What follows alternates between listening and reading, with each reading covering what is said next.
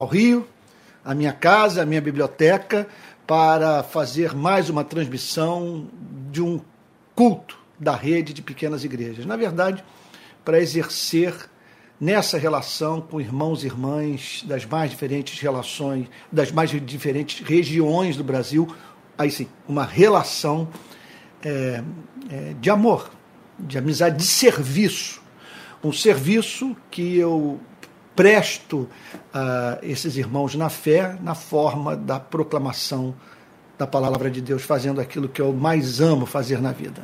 Tá bom? Eu gostaria de, de chamá-lo para um momento de oração, a fim de que juntos busquemos a presença do nosso Deus, adorando, confessando os nossos pecados, manifestando nossa gratidão a Deus pelas orações ouvidas, pelo seu cuidado providencial e, por fim, é, declarando a Ele a nossa súplica, porque Ele tem cuidado de nós. Vamos orar? Pai Santo, estamos aqui para adorá-lo na beleza da Sua santidade. Para nós faz todo o sentido prestarmos culto ao Senhor nosso Deus, porque Tu és amável. Insistimos nesse ponto. O Senhor é tido por nós como Deus digno de ser amado, porque Tu és excelente. Senhor, Tu és excelente, acima de tudo, porque Tu és santo, separado do mal. Senhor querido, e é justamente por isso que queremos confessar os nossos pecados. Porque dizemos servir a um Deus santo, mas não vivemos de modo santo. Nós queremos suplicar o perdão.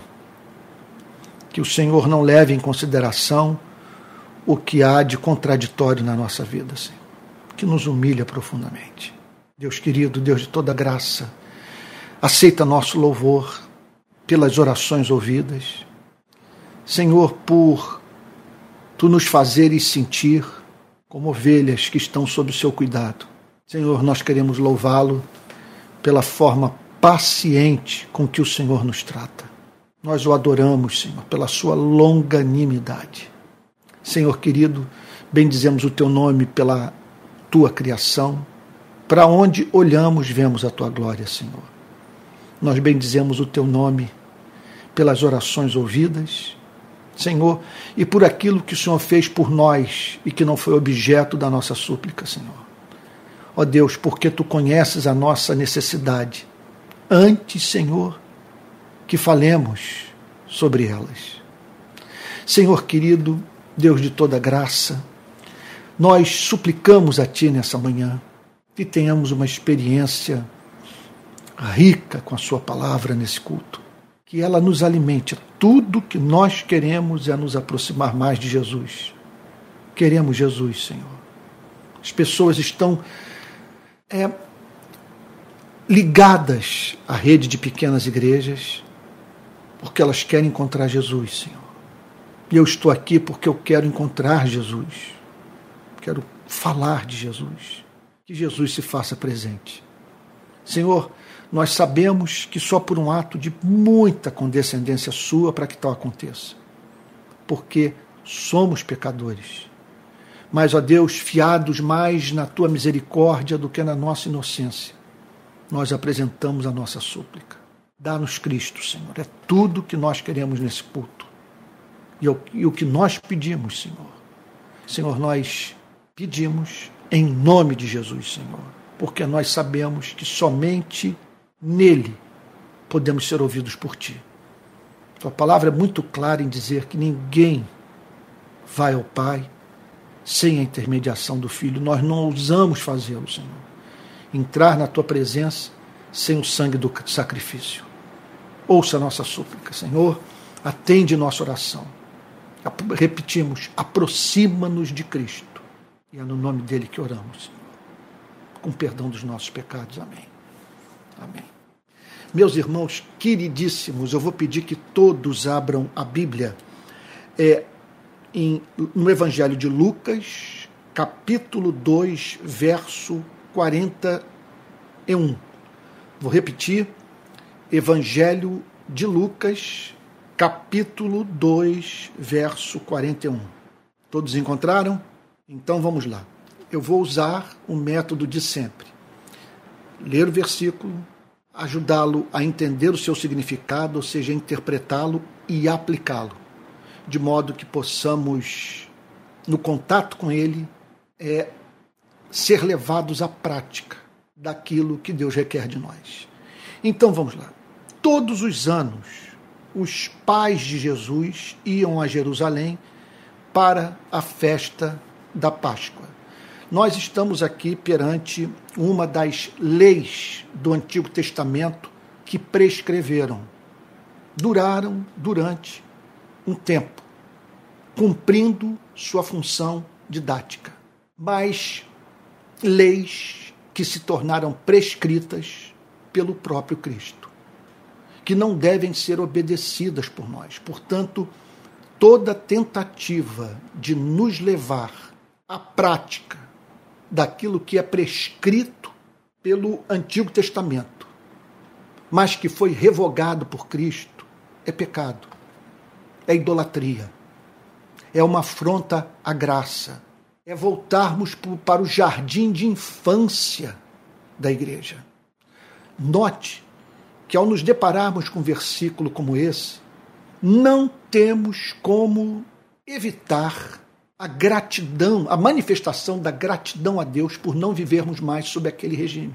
Note que eu não estou dizendo que aquele regime fora um regime socialmente construído, mera manifestação cultural, é, assumindo forma de teologia, de norma, de lei cerimonial. A Páscoa foi instituída por Deus. Tinha um significado belíssimo mas não é maravilhoso, contudo, não precisarmos mais guardar essas datas, de não ser mais necessário a ninguém ir a Jerusalém. Não é maravilhoso sabermos que vivemos hoje uma relação com Deus, vivemos hoje uma relação com Deus muito mais simples, muito mais bela, sabe? Muito mais livre desses simbolismos a fim de mantermos contato com a realidade. Portanto, José e Maria iam regularmente a Jerusalém a fim de celebrarem a festa da Páscoa. Era a principal de todas, a celebração da libertação do povo de Israel do cativeiro. E associado a isso, cativeiro do Egito, e associado a isso, é, a celebração do livramento mediante o sangue, aquele sangue aplicado nos umbrais das casas do povo hebreu, que preservou é, o povo de Deus de ser julgado pelo próprio Deus. Então, é tudo belíssimo, contudo, não mais necessário de ser observado por nós. Contudo, enquanto a lei é, foi exigida como norma, como culto cerimonial a Deus, os pais de Jesus e o nosso Senhor e Salvador Jesus Cristo, em obediência aos seus pais, cumpriram é, a lei de Deus. Todos os anos, os pais de Jesus iam a Jerusalém para a festa da Páscoa. Então é o que, é o que havia acabado de acontecer. José e Maria levaram seu filho Jesus a fim de participarem daquele momento litúrgico daquela festa extraordinária. Porque somos gratos a Deus por não precisarmos mais disso para, nos, para cumprirmos a vontade de Deus. Contudo, isso não significa que devemos perder de vista a beleza que havia naquela espécie de relação com Deus, na qual o povo hebreu se submetia é, a um elemento da, da, da liturgia, a um, a um dia sagrado do seu calendário, a fim de, entre outras coisas, se lembrar do amor gracioso e, e libertador de Deus pelo seu amado povo. Então, quando Jesus atingiu os 12 anos, eles foram a Jerusalém segundo o costume da época. Portanto, essa passagem revela isso também somado a outros textos bíblicos, que a família de Jesus era uma família muito piedosa, que José e Maria viviam vida de estrita submissão à Torá, aquele conjunto de leis mosaicas do Antigo Testamento. Então, Jesus atinge os 12 anos e, e, e, e vai com seus pais a Jerusalém. Meu Deus, que coisa impressionante. Você imagine a cena a verdade oculta naquele menino. Aquele menino de 12 anos, a idade da minha filha Alissa, transitando pelas ruas de Jerusalém. Pessoas cruzando com ele, sem terem ideia de, aqui, de que ali estava é, o filho de Davi, o Messias, o Verbo que se fez carne, a palavra criadora, a segunda pessoa da Trindade. Que problema epistemológico! Como identificar aquela glória na vida daquele menino? Então ali estava a verdade encarnada, prestes para se manifestar no tempo oportuno decretado por Deus. Então, lá estava o Senhor Jesus, o Messias, o sentido da Páscoa da adoração no Templo de Jerusalém, com 12 anos, cruzando por aquelas ruas na companhia dos seus pais. Que cena impressionante! Que cena impressionante! Eu fico a pensar se alguém não passou por ali, não brincou com ele, sabe? Alguém assim, sabe? Meu Deus, que coisa! É, é, é você está prestando atenção no ponto? É, é, porque a gente fica a pensar também como que ao olharmos para o Senhor Jesus com 12 anos, nós somos remetidos para uma conclusão lógica, que a Bíblia é um conjunto falível de livros infalíveis. Tudo que está na Bíblia é inspirado, é palavra de Deus. Por isso, ela é a nossa única regra de fé e prática. Mas a Bíblia não fala tudo o que podia ser falado sobre Jesus, nem do ponto de vista do tempo que ele passou na Terra. Ela quase nada fala sobre esses 30 anos iniciais da vida de Cristo. Ela se dedica aos seus três últimos anos de existência nesse planeta. E mesmo esses anos estão repletos de lacunas. Aprove a Deus, na sua soberania, não falar tudo o que poderia ser falado sobre Cristo. Contudo, nós estamos certos de que aquilo que nos foi revelado nos foi comunicado na exata proporção do que precisávamos para viver. Por isso, nós devemos nos ater à revelação. Não cabe a você e a mim preencher essas lacunas usando a imaginação. O que cabe é conhecermos o que foi revelado, sem nos dedicarmos a especulações ociosas que não edificam, a debates infrutíferos e assim, portanto, acolhermos o conteúdo da revelação, de modo que possamos assim viver para a glória de Cristo. Portanto, o texto prossegue dizendo que terminados os dias da festa, ao regressarem, então eles estão voltando para o norte do país. Eles estão retornando para Nazaré. Fizeram uma longa caminhada. Foram de Nazaré no norte para Jerusalém e agora estavam retomando o caminho de volta para casa. Então, terminados os dias da festa, ao regressarem, o menino Jesus ficou em Jerusalém sem que os pais dele o soubessem. Então, presume-se que era uma caravana, eles não estavam sós, caminhavam na presença de parentes, amigos, de vizinhos, e, portanto, é, logo após aquele período de celebração, eles são encontrados voltando para casa, contudo, sem darem conta de que o Senhor Jesus, ou o menino Jesus, é a primeira vez que eu prego sobre o menino Jesus. O menino Jesus decidira ficar em Jerusalém, sem que seus pais o soubessem. Ele não comunicou aos seus pais sobre a sua decisão. podemos fazer algumas perguntas sobre o porquê dele não haver comunicado. Agora, uma resposta geral que podemos dar para as perguntas que emergem num momento como esse é que, apesar dos seus 12 anos, é, em razão de tudo que houve no nascimento sobrenatural de Cristo, nascimento virginal, e na própria experiência vivida por José e Maria, na presença de Jesus durante aqueles 12 anos iniciais, é, os pais de Jesus é, tinham subsídios para saber que por terem dentro de casa um menino muito especial, o Messias, os pais do Messias, que eles não deveriam se preocupar, de certa forma, com o paradeiro de Cristo. Contudo, eles se preocuparam. O menino Jesus ficou em Jerusalém sem que os pais dele o soubessem.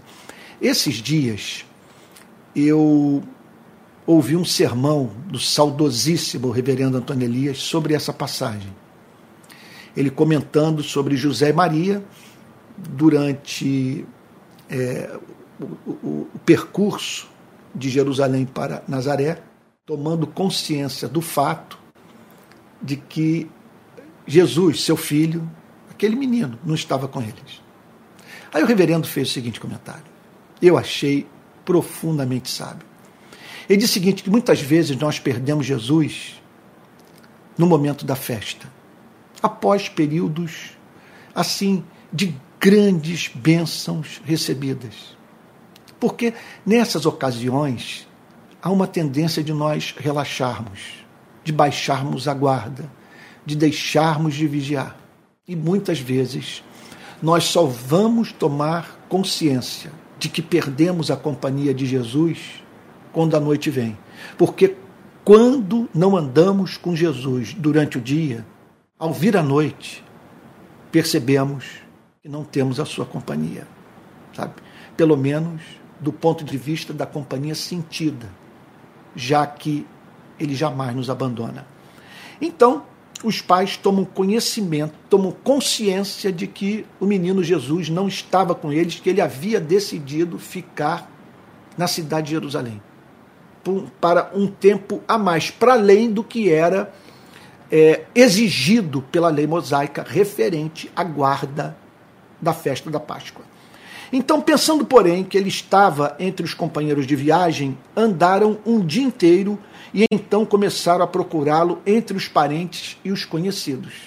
Portanto, é aquilo que eu havia dito. Eles se encontravam numa caravana e aí eles saem perguntando para os parentes, para os vizinhos, para os amigos, se é, é, sobre o paradeiro do menino Jesus, onde se encontrava seu filho. Então, depois de muita busca, é claro que nós podemos usar isso aqui como, como, como linguagem metafórica.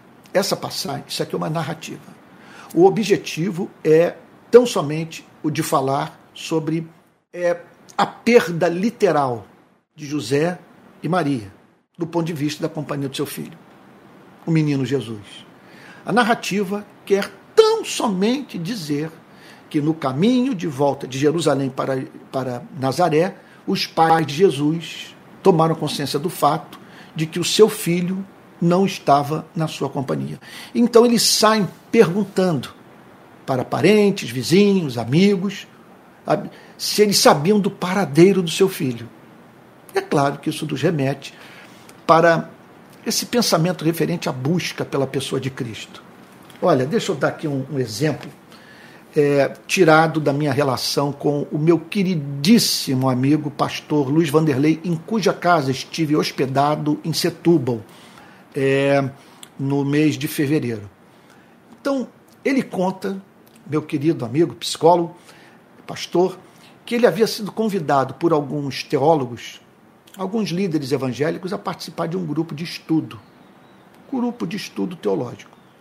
Ao que ele virou-se para esses amigos e fez a seguinte pergunta: Veja, a proposta de vocês qual é? É a de nos aproximarmos de Cristo que eu quero é me aproximar de Cristo. Se esse não for o propósito desse grupo, eu quero dizer que eu não tenho assim interesse em dele participar. Quero saber isso. Nós vamos nesses encontros nos aproximar de Cristo. Quem chega numa idade como a que eu me encontro, hoje eu tenho 60 anos, pela infinita bondade de Deus, eu me sinto com muita saúde. E agora, voltando de Portugal, fiquei bastante animado quanto à possibilidade de, quem sabe, se aprouver a Deus, viver um bom tempinho a mais de vida, porque é muito bom estar vivo e servir a Cristo nesse país. Então estive lá com o, o, o primo da minha mãe, o Alfredo, é, ou seja, ele é filho da irmã do meu avô, primo de primeiro grau da minha mãe. Ele está se preparando para o seu centésimo aniversário. Eu prometi a ele que daqui a três anos eu estarei presente lá né, em, em Portugal, no Conselho de Amares, na freguesia de, do Prado, estarei na presença da minha família, lá, portuguesa querida família, na casa da minha prima Adelaide, filha do primo da minha mãe Alfredo, comemorando o centésimo aniversário. E aí, então, na conversa com os parentes, eles me falaram da, da idade da morte dos nossos bisavós. Então, a, bisavó parece que morreu, Guilhermina Filomena, minha bisavó, morreu com 93 e, e o meu avô o Antônio Joaquim morreu com 95, e mesmo assim porque por ter sofrido um acidente no qual ele, ele, ele, ele quebrou um osso da perna. E assim veio a falecer. Bom, é, mas de qualquer maneira, eu sei que eu tenho mais. Eu já disse isso numa outra ocasião, a frase nem é minha, é de um pastor pentecostal amigo meu lá de Anápolis. Eu tenho mais passado do que futuro, obviamente. O que eu já vivi é maior do que o tempo que me resta para viver.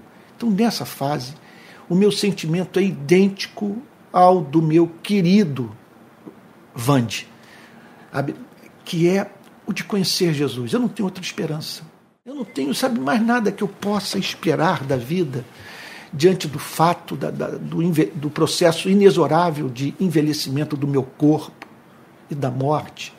Eu não tenho nada que possa comunicar mais alegria ao meu coração do que a presença de Cristo. Não vejo outro propósito para viver. Eu não tenho outra consolação, eu quero Jesus. Eu não quero nada que me afaste de Jesus, nada que estorve o meu caminho a Jesus. E, e, eu quero aquela alegria que só Jesus pode comunicar. E quanto às alegrias temporais, as alegrias desse século, eu não quero nenhuma que não tenha Jesus como vínculo.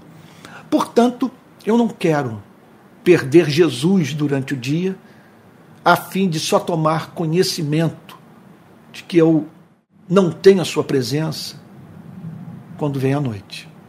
Pois bem, o texto prossegue é, no verso 45, dizendo: E como não o encontraram, voltaram a Jerusalém à sua procura. Essa procura pelo Senhor Jesus, que eu estou dizendo, que pode ser visto por nós como uma linguagem metafórica, embora essa não seja a intenção da Bíblia.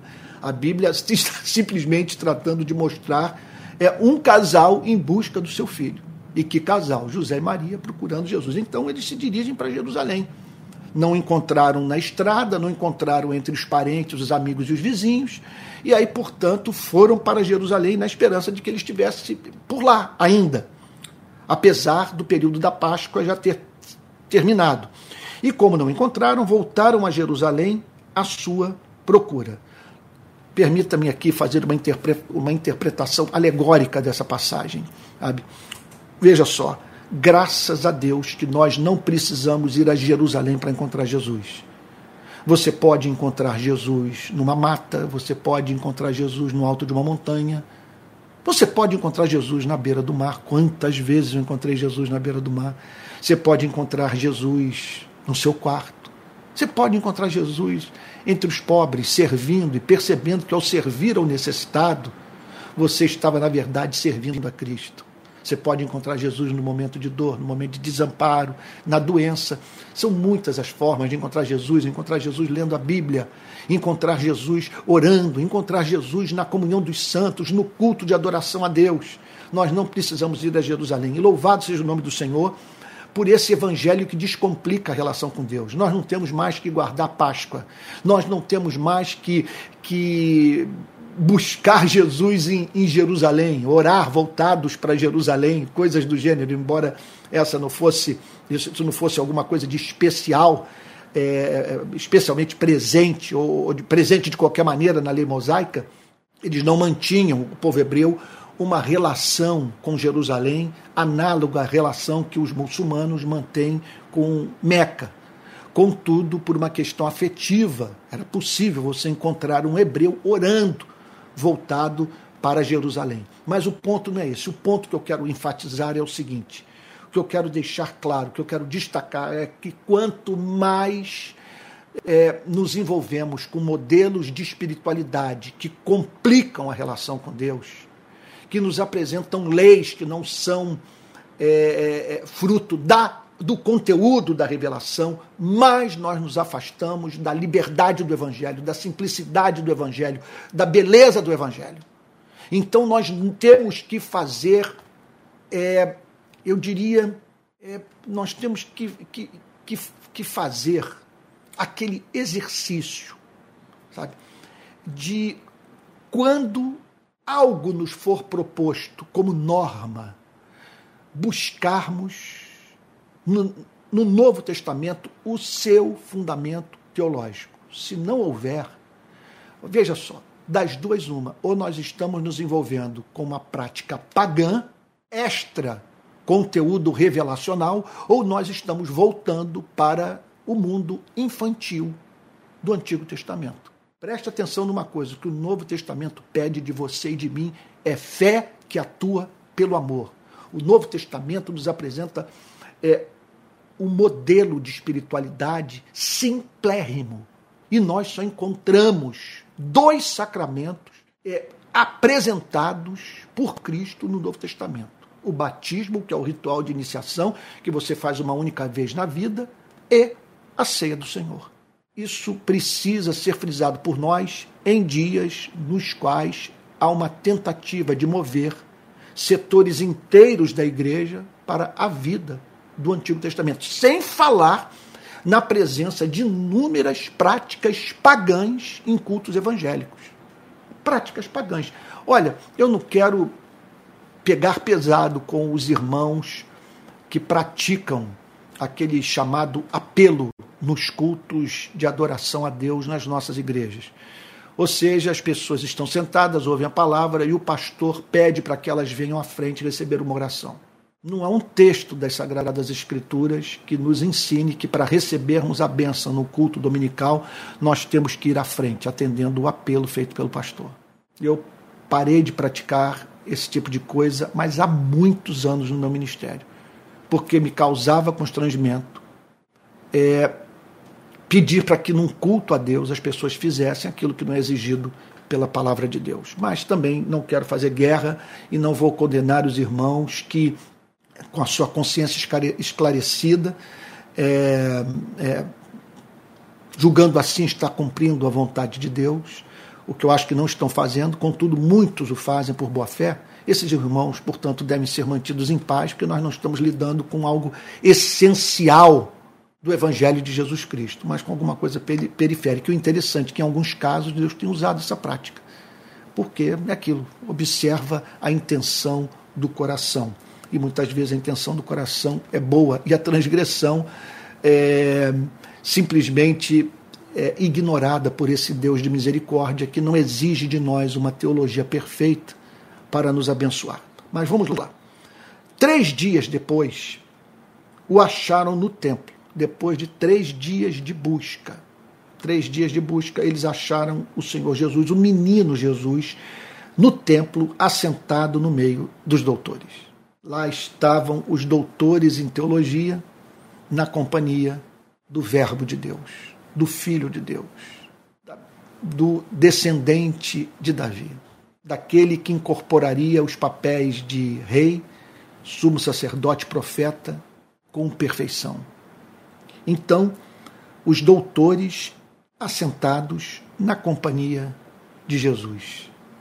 E é muito importante que nós saibamos que sempre esse, entre esses doutores nós vamos encontrar homens e mulheres que falam de acordo com a palavra de Deus. Agora, mais importante do que os ouvirmos é ouvirmos a Cristo e submetermos o que esses doutores falam à palavra de Cristo. Vocês estão você está observando aqui sobre o que essa narrativa está falando, os doutores, aqueles que se dedicaram ao estudo de teologia, que receberam um certo reconhecimento, que foram investidos da autoridade de em Jerusalém ensinarem em nome de Deus. Entre esses havia santos e havia, a palavra que está me vindo agora é canalhas. É dura, né? Mas eu acho que eu fui traído pelos meus sentimentos, pela crise que eu enfrento com essa gente. Sabe, de doutores que, quer dizer, supostos doutores, ou doutores que, mesmo que receberam uma boa formação acadêmica, sabe? Quer dizer, de gente assim, que apesar é, dessa visibilidade obtida pela formação acadêmica, não fala com graça, não fala com são, sabe? É, prega como se não acreditasse naquilo que ensina. Daí a importância de buscarmos sempre ouvirmos a Jesus antes de ouvirmos esses doutores. E lá estava, portanto, o Senhor Jesus assentado no meio daqueles doutores ouvindo-os e fazendo-lhes perguntas. Olha, isso é uma bela forma de nós nos relacionarmos com quem quer que seja, em especial com aqueles que se propõem a ensinar algo. Parar para ouvi-los. Não é sábio nós tentarmos fazer contraponto àquilo que nos é falado, sem ao menos, sem ao menos é, conhecermos o conteúdo daquilo que nos está, nos está sendo dito. Nós precisamos conhecer o conteúdo. E conhecer o conteúdo sabe, é mais do que conhecer uma frase isolada. É buscar a conexão do pensamento. É, numa atitude de respeito, ouvir atentamente o nosso interlocutor, saber das suas razões, buscar obter uma compreensão do fundamento daquilo que ele está ensinando. Então, a passagem declara que o Senhor Jesus os ouvia. Jesus parado ali para ouvi-los. Eu sei, o menino Jesus. Mas nós não podemos dizer, nós não podemos nos esquecer que era um menino, e mais adiante eu quero falar um pouquinho mais sobre isso. Sabe, um menino, mas o menino é, é menino Deus. Era um menino, mas ali havia é a união da natureza divina com a natureza humana, esse imenso mistério sobre o qual os teólogos têm tanta dificuldade de falar. Apenas apresento os fatos. A Bíblia ensina que ele era verdadeiro homem e verdadeiro Deus. E por ser é, verdadeiro homem, era um menino. Ele não se transformou no homem adulto da noite para o dia. Houve todo um processo. Sabe? Olha, deixa eu me adiantar aqui um ponto que eu deve, sobre o qual deveria falar mais adiante. É isso que nos angustia na vida, não é verdade? É nós queremos atropelar processos. Então aqui está em curso a natureza. Era natural que aquele que havia sido concebido por uma mulher nascesse como um bebê, fosse amamentado, sabe? E encontrado nas ruas de Nazaré brincando com seus amigos.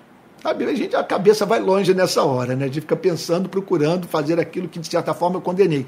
Usar a imaginação para preencher essas lacunas. Mas é claro que ele brincou, é claro que ele andava pela, pelas ruas, não sei se jogou futebol, soltou cafifa, brincou de bola de gude, falo isso com toda reverência. Mas houve esse processo normal e ele é encontrado com 12 anos, com a aparência de um menino.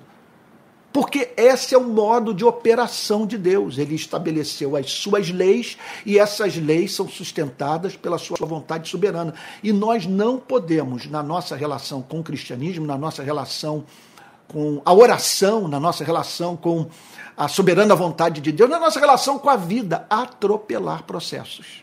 Que pelo fato, portanto, isso nós podemos ser levados a esse entendimento, nos relacionarmos com Deus infinito, um Deus que ouve orações, um Deus todo-poderoso, sabe?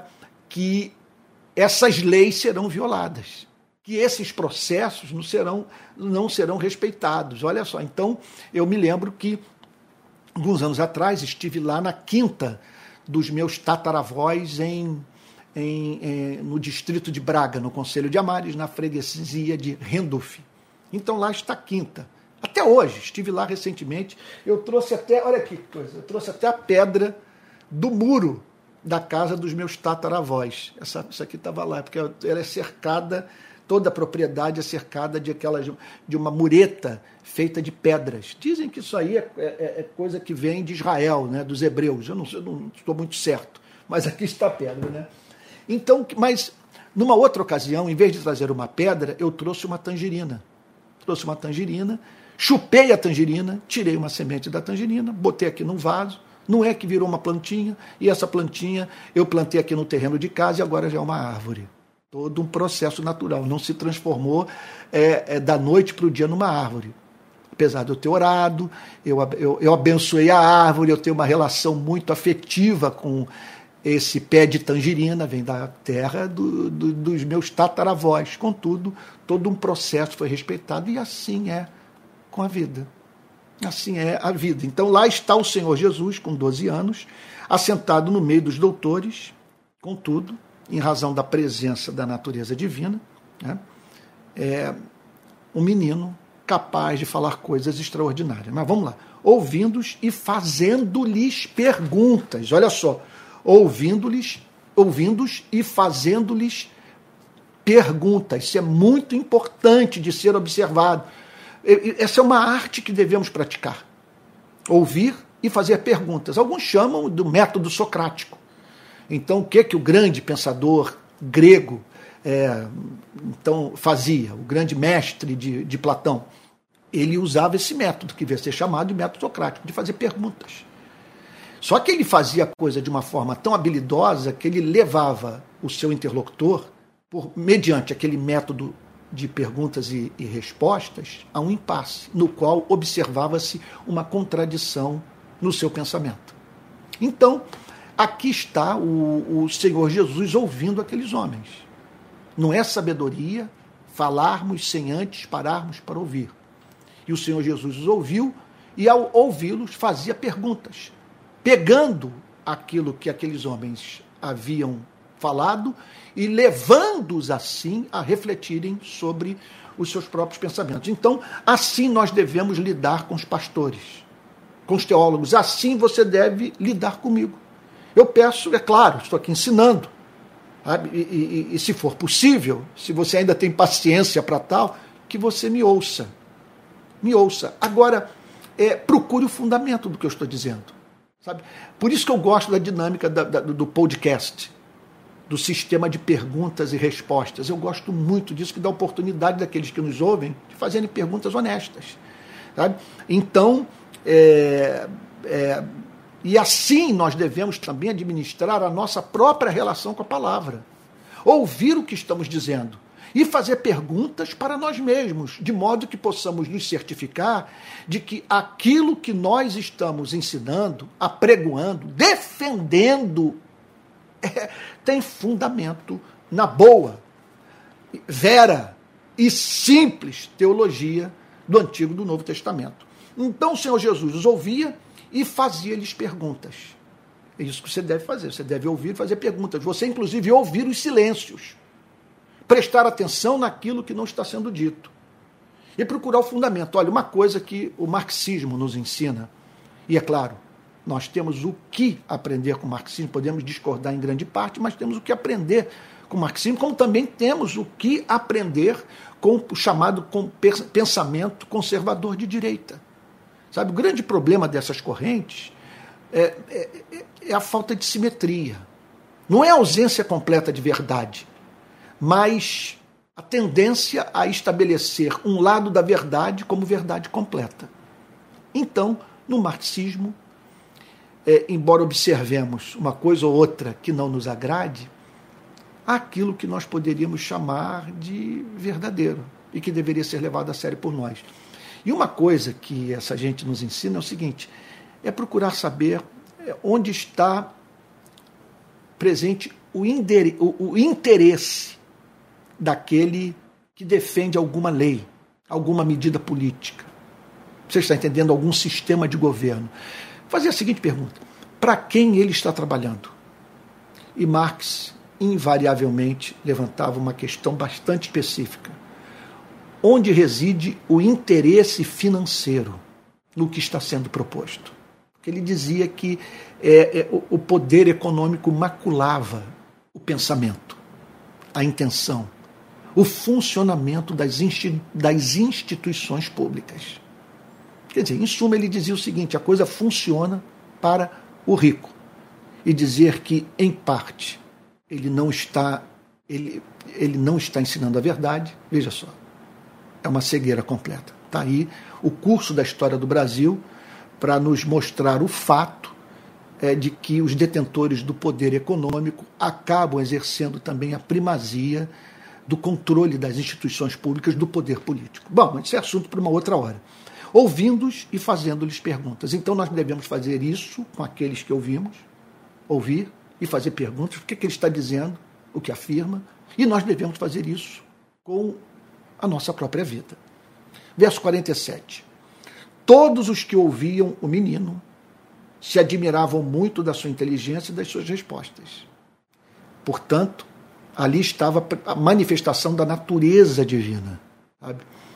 Ele revelava um nível de conhecimento maior do que a minha filhinha, que tem hoje a idade que o Senhor Jesus tinha naquela época, porque ali encontrava-se um menino, filho literal de uma verdadeira mulher, de um, de um ser humano concreto, ok? E que havia assumido uma natureza humana concreta.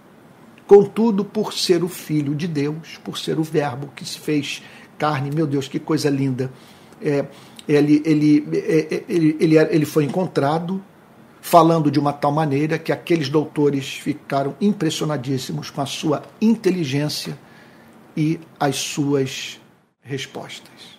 É uma pena que nós não tenhamos acesso ao conteúdo dessas respostas e dos motivos pelos quais aqueles doutores ficaram impressionados com a inteligência de Cristo. Olha, mas é aquilo, nessas horas nós descansamos na soberana vontade de Deus. Deus decretou que nós não ouviríamos tudo que o Senhor Jesus falou. Agora, certamente, parte do que o Senhor Jesus falou naqueles dias subsequentes à festa da Páscoa, ele veio falar mais tarde, já por volta dos seus 30 anos, ok? Quando passou a exercer o ministério público. Então, quem sabe, naquele diálogo ele não usou a parábola do filho pródigo. Ele não falou sobre a pérola de grande valor, ou não apresentou ali a essência do sermão da montanha. Então fica isso aí tudo como objeto de especulação mas eles ouvindo e fazendo as perguntas. E todos os que ouviam o menino se admiravam muito da sua inteligência e das suas respostas. Quer dizer, meu Deus, que mistério, que mistério, que, que problema epistemológico, repito, estou falando aqui da teoria do conhecimento, é, do processo de obtenção de informação concreta. Era o menino, e pelo fato da divindade estar oculta na vida daquele menino, aqueles homens não perceberam que estavam diante do Filho de Deus. Meu Deus, que, que exercício nós devemos nos dedicar nessas horas, quando a verdade se nos é apresentada dessa forma tão pouco incomum. Como que nós precisamos, nesse sentido, de grande independência de pensamento de radical compromisso com a verdade, de uma relação não preconceituosa com a vida, de modo que possamos encontrar a verdade onde pensávamos que ela não poderia jamais se manifestar. E lá estava a verdade na vida daquele menino, que então, revelando inteligência e um profundo conteúdo nas respostas que dava às questões levantadas pelos doutores. Ou seja, Jesus os ouvia, fazia-lhes perguntas, eles ofereciam suas respostas e Jesus, ao ouvir as respostas, apresentava um contraponto que era dito. O que levava aqueles homens, certamente, é o que o texto está querendo dizer isso, a perceberem contradição, a entenderem que faltava simetria no seu pensamento. Então Jesus respondia aquelas respostas levantando outras questões levando aqueles homens a refinarem o seu pensamento. E em conexão a isso, é, ouvindo as perguntas que eles faziam para as afirmações feitas pelo próprio Cristo, o que os encantava. Agora fica essa pergunta: quantos daqueles homens tomaram ali a decisão de acompanhar a vida do menino? Quantos daqueles homens é, vieram a, a monitorar a vida daquele garoto de 12 anos? Não, eu vou acompanhá-lo porque quando chegar aos 30, só Deus sabe o que vai sair da boca desse menino. É o que eu digo, é, sabe, é, eu, assim, eu tenho encontrado na minha vida, um, olha, podem falar o que for, mas eu tenho que admitir que eu tenho encontrado muito alimento espiritual na tradição dos puritanos calvinistas. É, na, no, nas institutas de Calvino, ah, nos, nos sermões de Jonathan Edwards, nas pregações de Martin Lloyd Jones, nos livros de John Stott. E do ponto de vista da minha relação com esses homens, o que eu posso dizer é o seguinte: eu insisto em lê-los e ler os autores que eles liam, porque em 40 anos de relação com esses autores, é evidente para mim que eles têm alimentado minha vida. Eles me aproximam de Cristo. E isso ninguém pode erradicar do meu coração. É evidente que os escritos desses homens, os escritos de Lutero, me sustentaram nos períodos mais difíceis da minha vida, me aproximaram de Cristo, me fizeram amar mais o Evangelho. De modo que eu monitoro, sabe? eu acompanho o que esses homens escreveram. Sabe? Bom, em todos os que ouviam o menino se admiravam muito da sua inteligência e das suas respostas. Interessante isso, né? Pare para pensar. Um mundo de guerras, um mundo de miséria, um mundo de injustiça, um mundo de fome, um mundo que hoje está discutindo a probabilidade de uma terceira guerra mundial, com o uso de artefato, artefato bélico atômico. A resposta de Deus para esse mundo é um menino. Olhe para aquele menino, ali, para o menino em Jerusalém. Isso é amor. Aquele menino está em Jerusalém como sinal da misericórdia divina, da compaixão divina, do amor divino. Verso 48. Logo que os pais o viram, ficaram maravilhados e a sua mãe lhe disse. Os pais ficaram maravilhados, encontraram ele ali com os doutores, tendo acesso a pessoas que muita gente em Israel não conseguia ter acesso. Ficaram maravilhados daqueles homens, quem sabe, terem expressado é, a, o seu próprio sentimento de estarem maravilhados perante Jesus. Certamente eles falaram: quem é esse menino? É, o que vocês fizeram para ele obter essa extraordinária formação teológica? Ele conhece o Antigo Testamento melhor do que nós mesmos conhecemos. Então, José e Maria ficaram impressionados com o fato do Senhor Jesus estar ali. E certamente é, percebendo, certamente percebendo o encanto daqueles doutores. E os doutores, não há mínima dúvida, no meu modo de ver, olha, pode ser, poxa, Antônio, você está sendo radical, não há mínima dúvida. É claro que há, pode haver alguma dúvida, porque você não tem o todo da história em suas mãos, mas vamos parar para pensar. Quando José e Maria chegaram ali, encontraram o menino na companhia daqueles teólogos, você não acha razoável acreditarmos que eles fizeram perguntas a José e Maria sobre o menino? Em que sinagoga ele aprendeu? Qual é o rabino que ensinou essas coisas para esse menino? Então José e Maria ficam impressionados com o fato do Senhor Jesus estar ali. Aí a sua mãe lhe disse: é uma, Olha, eu acredito na Bíblia por causa dessas histórias. Porque se, se a ideia fosse vamos criar um livro para enganar as pessoas, a história jamais seria contada dessa forma. Porque olha só, filho, veja, o Evangelho de Lucas foi escrito para convencer pessoas da veracidade do cristianismo. Lá está Lucas dirigindo o, o, seu livro para Teófilo. Olha lá, olha só. Igualmente a mim me pareceu bem, verso 1, é, perdão, capítulo 1, versículo 2. Olha só, versículo 3. Igualmente a mim pareceu bem, depois de cuidadosa investigação de tudo, desde a sua origem, dar-lhe por escrito, excelentíssimo Teófilo, uma exposição em ordem para que você tenha plena certeza das verdades em que foi instruído. Esse era o propósito de Lucas. E aí nós encontramos nesse livro que Lucas escreveu com o propósito das pessoas conhecerem a Cristo, a começar por esse certo Teófilo. Olha só, nós encontramos ele mostrando Maria é assim dando um, um, um pito em Jesus. Porque aqui é uma disciplina, sabe? Aqui há uma expressão de tristeza. A mãe cobrando um certo comportamento de um filho. Filho, por que você fez isso conosco? É uma coisa impressionante essa história. Só pode ser real. Filho, por que você fez isso? Por que você fez isso conosco? Porque para Maria, ele deveria ter dito para os seus pais que a sua intenção era ficar em Jerusalém, que ele não poderia ter se distanciado dos seus pais sem dizer para onde ia. Há muito mistério nessa passagem. Talvez faltou o maior discernimento espiritual aos seus pais. Bom, é a familiaridade com a verdade. Você imagine só. Maria recebera todas as indicações de que seu filho era um filho especialíssimo. Ela sabia que aquele menino havia nascido sem um concurso do espermatozoide de José. Ela havia tomado consciência do fato de que foi escolhida por Deus para ser a mãe do Messias. Contudo, ela trocou fralda daquele menino. Ela limpou o traseiro daquele menino. Ela amamentou Jesus.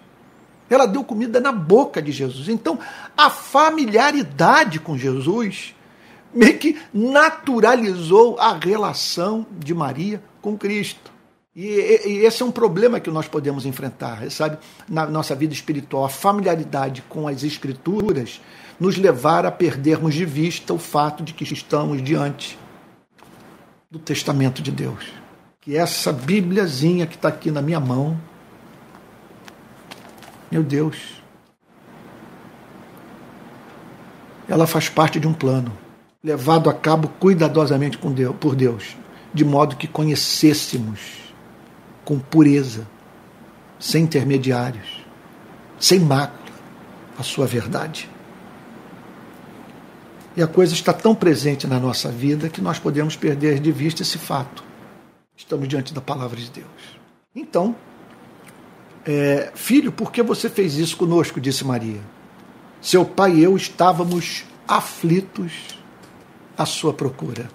Meu Deus, que coisa impressionante. Repito, me perdoe falar, meu Deus, coisa impressionante, porque é impossível você expor a Bíblia sem parar para pensar, porque eu, eu estou aqui lidando com essa passagem do ponto de vista da teologia mais ampla, do todo das Sagradas Escrituras, da identidade desse menino. É o filho de Deus. E aqui então, essa história, filho, é, seu pai e eu estávamos aflitos à sua procura. Quer dizer, aflitos por quê? Pensando que algum mal lhe havia acontecido. Havia motivo para isso? Mas ele não era o filho de Deus? Eles não haviam recebido informação de que aquele menino cumpriria um papel especial na história, que se tornaria homem, que ele era da descendência de Davi, a esperança de Israel, o salvador do mundo. Agora, por que estarem preocupados? Não era a resposta natural deles, deles a relação com o filho? Meu Deus, quantas perguntas emergem nessa hora, não é verdade? E assim é a vida com Deus, cheia desses mistérios. Agora, olha só a resposta de Jesus aos seus pais: Por que me procuravam? Qual o motivo da preocupação? Não sabiam que eu tinha de estar na casa de meu pai? E aí o Senhor Jesus oferece essa resposta aos seus pais. Eu tinha que estar na casa do meu pai, porque até então o templo era visto como a casa do pai, não o, lugar que contivesse o pai. Sabe, não, quer dizer, o templo que servisse de habitação para o pai. A morada do pai, a ideia é completamente ridícula mas a morada no sentido de que ele havia escolhido aquele local para se manifestar o seu povo, para servir de centro de, de instrução e, e, e da adoração. Era algo muito importante para o povo hebreu, importante para Deus, importante para o Messias, e que a ele cabia estar ali, porque cabia ao Senhor Jesus estar na casa do Pai porque o que estava em curso na casa do pai era um absurdo. Parte daqueles doutores estavam ensinando loucuras. Cabia a ele estar na casa do pai, porque na condição de profeta, de Messias, de luz do mundo, a ele cabia purificar o culto em Jerusalém. Cabia a ele estar ali, porque aqueles homens estavam botando fardos pesados sobre os ombros dos seres humanos. E o Senhor Jesus ali se encontrava desconstruindo uma teologia que, em grande parte, tornava as pessoas infelizes, as distanciava de Deus. Então ele diz: cabia a mim estar na casa de meu pai. Vocês perderam de vista o fato, e ele certamente ele não falou gritando, falou com amor, ele amava os seus pais. José e Maria não foram disciplinados por Deus por causa disso, Deus mostraram zelo, agiram segundo a sua humanidade. E não há mínima dúvida que eles receberam tratamento, tratamento compassivo da parte do Deus Pai Todo-Poderoso e do Filho.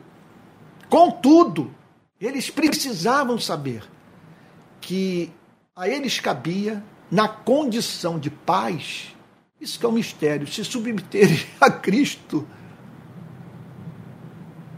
como seu irmão mais velho, como seu pai. Quer dizer, de manter uma relação de sujeição ao Senhor Jesus. Não sabiam que, me, que eu tinha de estar na casa do meu pai, então aqui vemos um forte compromisso do Senhor Jesus com aquela instituição. Enquanto ela durou, enquanto Jesus percebeu o papel que cabia àquela instituição na formação é, de uma espiritualidade saudável em Jerusalém, sabe? enquanto isso foi um fato, Jesus, aquela instituição, se dedicou. E ele foi lá, portanto, visando purificar a teologia, o culto, sabe? E, e, e, e a mensagem daqueles doutores, e preparando-os para a chegada do Messias, que já se encontrava entre eles, mas que não fora reconhecido por eles verso 50. Olha, eu, eu, eu abro aqui para uma conjectura. Se aquele menino tivesse nascido num palácio, fosse filho de alguma figura ilustre, criado em Jerusalém, mas se ele não fosse um nordestino, um nortista, se ele não tivesse nascido no interior do Amazonas, ou numa cidade do sertão, se ele não fosse de Nazaré, sabe? Sabe, certamente é, aqueles homens seriam levados a desconfiar que estavam diante da figura do descendente de Davi, do profeta sobre o qual Moisés falou, ok? Ali presente na, na condição de menino, porque tal haveria de acontecer com esse rei que nasceria, com esse profeta que se manifestaria. Mas provavelmente por ser um menino cujo sotaque, sabe, quer dizer, é, é, o entregava que ele não era de Jerusalém, que ele era da, de Nazaré, da pobre Nazaré, certamente aquilo tornou a percepção da verdade mais difícil para aqueles homens. Mais difícil para aqueles homens. Então, não compreenderam, porém, as palavras que lhes disse. Portanto, eles não entenderam a mensagem do Senhor Jesus. Isso é o que se dá na nossa relação com Deus. Deus nos fala e nós não entendemos, e nós não entendemos em razão de uma série de condicionamentos aos quais nós estamos expostos. Então eles não compreenderam, porém, as palavras que lhes disse, e voltou com eles para Nazaré. No final, o Senhor Jesus se submete aos seus pais, se submete a eles em amor, lida com José e Maria como se a eles ele tivesse que prestar contas dos seus atos e de fato, na condição de menino, Jesus entendia que isso lhe cabia fazer para a glória do Pai, por amor a José e Maria. Então, se Jesus fez assim, quanto mais nós devemos andar nos seus passos quando nos vemos em relações nas quais nós só nos sujeitamos ao que nos é proposto, a quem está momentaneamente acima de nós, por amor por nenhum outro motivo, para preservar a paz, para glorificar a Deus. E foi o que Jesus fez. E voltou com eles para Nazaré e era submisso a eles. É impressionante isso, o Filho de Deus. Olha, o Filho de Deus, mas a eles submisso. Porque Jesus entendia que era isso que a natureza exigia, isso que era ensinado pela lei mosaica, que os filhos deveriam honrar os seus pais. E Jesus cumpriu a lei nesse sentido. Então, no momento, nós vemos a manifestação da natureza divina. Quando ele diz: Não sabiam que eu tinha de estar na casa de meu pai. Aqui nós vemos esse elemento do sobrenatural, a união do, do, do divino com o humano. Aqui nós vemos um menino in, in, mostrando uma certa independência em relação aos seus pais, na sua, na sua condição de filho eterno de Deus, na sua condição de Messias, de verbo que se fez carne. Mas mais adiante nós vemos a manifestação dessa natureza humana. Quer dizer, a manifestação de uma vida em sujeição à lei mosaica. Quando a Bíblia diz que Jesus cumpriu a lei para a nossa redenção, a Bíblia está dizendo que ele cumpriu a lei do ponto de vista da, do que a, daquilo que a lei prescrevia quanto à relação de um filho com o pai. Ele se submeteu aos seus pais, era submisso a eles. Agora, Maria, permita-me aqui dizer com todo temor, malandramente, guardava todas as coisas no coração. O que, que Maria fazia? Eu não estou entendendo o que ele está me dizer. Mas eu guardo no coração o que ele está falando, que eu sei que é um filho diferente. Eu sei que eu que aprove a Deus que eu me tornasse a mãe do meu Salvador. E ela, portanto, diz as sagradas escrituras, guardava no seu coração o que Jesus fazia. O que, que significa é guardar no coração. Significa não banalizar. Significa meditar. Buscar o sentido mais profundo. Significa não trivializar o que a palavra de Deus fala. Muitas vezes nós perdemos preciosas verdades porque nós não as guardamos no coração. Guardar no coração. Você não guarda algumas coisas, alguns bens que são valiosos. Eu agora, por exemplo, nessa, nessa viagem, eu comprei assim, esse troço aqui, que é vendido pela Apple. Não é muito caro, não. Coisa, é, preço razoável. Então, o que, que significa? Você deixa essa chavinha aqui numa mala, ou num carro, ou na bolsa da sua filha, é claro, com ela sabendo, sabe, uma filha aqui de 12 anos, a fim de você saber onde foi parar sua mala, onde foi parar onde, se o seu carro encontra-se no lugar onde você deixou, ou se sua filha que foi ao shopping não se perdeu. Sabe? Eu sei que com a Alice agora é mais difícil, mas de qualquer maneira, numa viagem como que nós fizemos, passamos por tantos lugares e tal, muitas vezes a gente ficava aflito, né, da, da Alissa não se perder. Isso aqui eu olho para o meu iPhone, ok, e eu sei onde a minha filha, por exemplo, estará, porque isso aqui me, me ajudará a identificar o seu paradeiro. E por que eu faço? Porque ela é excessivamente preciosa para mim. Então, muitas vezes, é, ocorre de nós ouvirmos a palavra que poderia ter mudado o curso da nossa vida. Nós ouvimos. Contudo, nós não guardamos no nosso coração. Nós não anotamos. Nós não tornamos aquela palavra objeto da nossa meditação. Está entendendo? Nós, nós não levamos ao consideração o fato de que, ser, por ser palavra de Deus, deve ser protegido dentro do nosso coração. Guardar no coração significa o seguinte: é, é proteger para que não se perca. E exerça controle sobre a minha vida a partir das minhas entranhas, a partir da cidadela da alma, do lugar de onde promanam todas as nossas decisões, o coração. Então Maria guardava todas estas coisas no seu coração. E aí então termina o texto dizendo: Jesus crescia em sabedoria, crescia em sabedoria, é um mistério. Aqui a natureza humana novamente em destaque, porque, como Verbo de Deus, ele não crescia em sabedoria, Deus é imutável. Na condição de segunda pessoa da Trindade, Jesus não podia crescer em glória, crescer em santidade, crescer em inteligência. Agora, segundo sua natureza humana, ele crescia em sabedoria, na capacidade de aplicar a verdade à vida. Portanto, ali com aqueles doutores, ele não manifestou o que viria a manifestar com 30 anos. Que mistério! Não me peça para explicar isso. Eu sinto que tudo isso está muito para muito além do que sou capaz de compreender. Jesus crescia em sabedoria, estatura e graça. Ele se desenvolvia como um ser humano normal, mas crescendo em entendimento e, e em graça e em manifestação dessa beleza de Deus em sua vida que progressivamente se tornava cada vez mais identificável na vida daquele menino. E tudo isso diante de Deus e dos homens.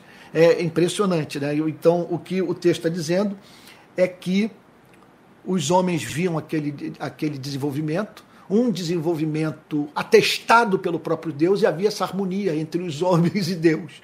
Aquilo que, os, que Deus observava era que os homens observavam. Todos viam que estava em curso algo de muito especial na vida daquele menino. Que o que ele fora com 12 não haveria mais de ser com 15, com 20, com 25 e com 30, tudo desabrocha e nós o encontramos nas cercanias do mar da Galileia, dizendo: Bem-aventurados os humildes de espírito, porque deles é o reino dos céus. Bem-aventurados que choram, porque serão consolados. Bem-aventurados os mansos, porque herdarão a terra, e assim por diante. É isso. Eu espero que você tenha tirado profundas lições espirituais dessa narrativa. Vamos fazer um negócio? Vamos guardar no coração que nós ouvimos nessa manhã? Ao término desse culto, Faça o seguinte: leia novamente o texto. Procure se lembrar do que você ouviu. Faça uma pergunta, sabe, para si mesmo. O que de mais importante ouvi nessa manhã? O que nessa passagem sobre a relação de Cristo com Maria e José, Jesus em Jerusalém, cercado pelos doutores da lei, o que nela foi mais importante para o atual momento da minha vida? O que há de especial nessa passagem que eu preciso ouvir a fim de me tornar uma pessoa melhor, mais parecida com Jesus. Vamos orar? Senhor querido, nós o agradecemos pela tua verdade. Pai de misericórdia, Deus de toda consolação. Senhor, como é bom entrar no mundo da Bíblia. Nós o agradecemos de todo o coração por essa pausa que fizemos para entrar no mundo da Bíblia e termos contato, Senhor, com o único conjunto de verdades capaz, Senhor, de comunicar refrigério à nossa alma. Nós precisamos disso, Senhor.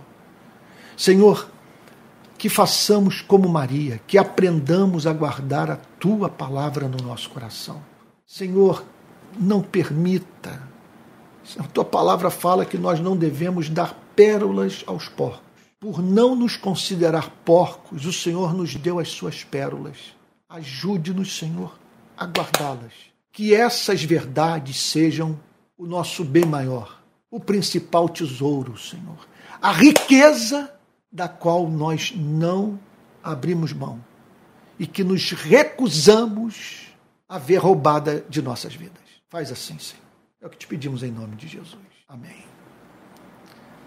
Meus irmãos preciosíssimos, como vocês podem ver, Estou falando com camisa de algodão, de malha novamente, na minha querida Niterói, de volta à minha casa. Cheguei ontem, ontem à noite, então agora volta à vida normal. Então é, é o meu retorno ao, ao trabalho sobre ao, a redação do meu comentário sobre a carta de Paulo aos Colossenses, é o retorno aos estudos dos cursos de teologia para a escola de discípulos, ao curso de cristianismo e política, é o meu retorno às postagens regulares, diárias nas redes sociais de vídeos sobre os quais, nos quais, ou por meio dos quais eu falo sobre a nossa fé. É o meu retorno à rede de pequenas igrejas, mas só que agora de uma outra forma. Eu espero, não posso dar a certeza, mas a minha esperança, nós vamos trabalhar muito por isso essa semana, que no domingo que vem, primeiro domingo de março, nós já possamos dar início aos cultos presenciais de manhã no Rio de Janeiro. Tá bom? Então eu peço a você que é do Rio de Janeiro que, que nos ajude a encontrar esse lugar, esse espaço. O ideal é que eu tivesse uma resposta o mais rápido possível já para já anunciar nas redes sociais estamos em contato com uma igreja, com uma igreja do Rio de Janeiro, e se ela nos der o ok, pode ser que no domingo que vem já estejamos juntos em culto presencial de manhã no Rio. Hoje eu volto com os cultos presenciais aqui em Niterói, na casa do meu querido médico, é do Manuel, é, do, do querido Manuel Ricardo. Então, é, é, dele e sua esposa obviamente. Então, hoje às 18 horas, transmissão será da casa. Aqui em Niterói nós estamos fazendo um rodízio. São quatro casas, tem um domingo que é na minha casa e outros três em casas diferentes. Está sendo ótimo, ninguém fica sobrecarregado, tá bom? Então vamos continuar mantendo essa dinâmica da rede Pequenas Igrejas. Domingo, 10 horas da manhã, e 18 horas. Ambos os cultos com transmissão em tempo real pelo meu canal de YouTube. Tá certo? Então tem muita coisa mais a ser dita. A ideia de nós organizarmos o movimento no Brasil todo, treinarmos a liderança. 2023, a, a nossa meta é criar um corpo de líderes que vai comandar o trabalho no Brasil, ok? Elegermos pessoas que vão estar à frente desses trabalhos nas mais diferentes cidades e tal, os nossos conselheiros, que, é, que vão estar fazendo esse trabalho de supervisão pastoral, ainda que não tenham diploma de teologia, mas vão estar fazendo aquilo que a Bíblia manda que seja feito na igreja. A igreja precisa de presbíteros e diáconos, de conselheiros e, da, e daqueles que cuidem dos pobres, tá bom? Então, tudo isso nós vamos passar a falar a partir do domingo que vem. É, nós continuamos é, fazer, solicitando oferta, porque agora mesmo nós vamos é, é trazer mais gente para o nosso quadro de pastores, de líderes. Então, é, é, nós estamos precisando de ajuda tá bom? Temos contas a pagar, realmente temos demandas e, e, e é claro, a visão se ampliando amplia-se também a, a, necessidade de recursos. Se você quiser contribuir, aqui vai o nosso número de Pix, pixrpi22@gmail.com. pixrpi22@gmail.com. Esse é o Pix da rede de pequenas igrejas, tá bom? Eu vou disponibilizar para todos os links dos cursos, já está aí na, nos, no, no, na, na definição dessa mensagem no meu canal de YouTube. Essa mensagem vai ser salva e eu solicito a você que você a compartilhe nas redes sociais, tá bom? De modo que muita gente tenha acesso a ela. E vamos organizar, vamos crescer. Note que nós não estamos querendo criar um movimento monástico de pessoas que vivem reclusas e tal, uma meia dúzia e não sai daquilo trancados dentro de casa. Não, nossa ideia é crescer por multiplicação de pequenas igrejas.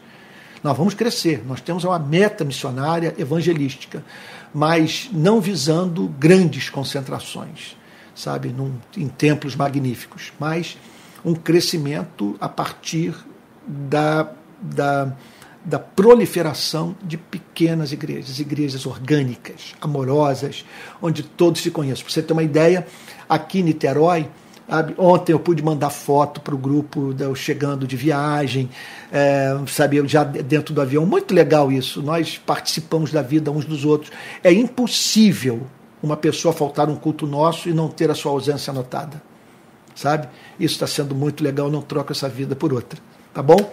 Então é isso. Meus irmãos queridos, que Deus abençoe. Até logo mais, às 18 horas, com transmissão sabe, é, da, de, de, um dos lares que tem recebido a rede de pequenas igrejas. Tá bom? Vamos receber a bênção apostólica e que a graça do nosso Senhor e Salvador Jesus Cristo, o amor de Deus eterno Pai e a comunhão do Espírito Santo sejam com cada um de vocês desde agora e para todos sempre.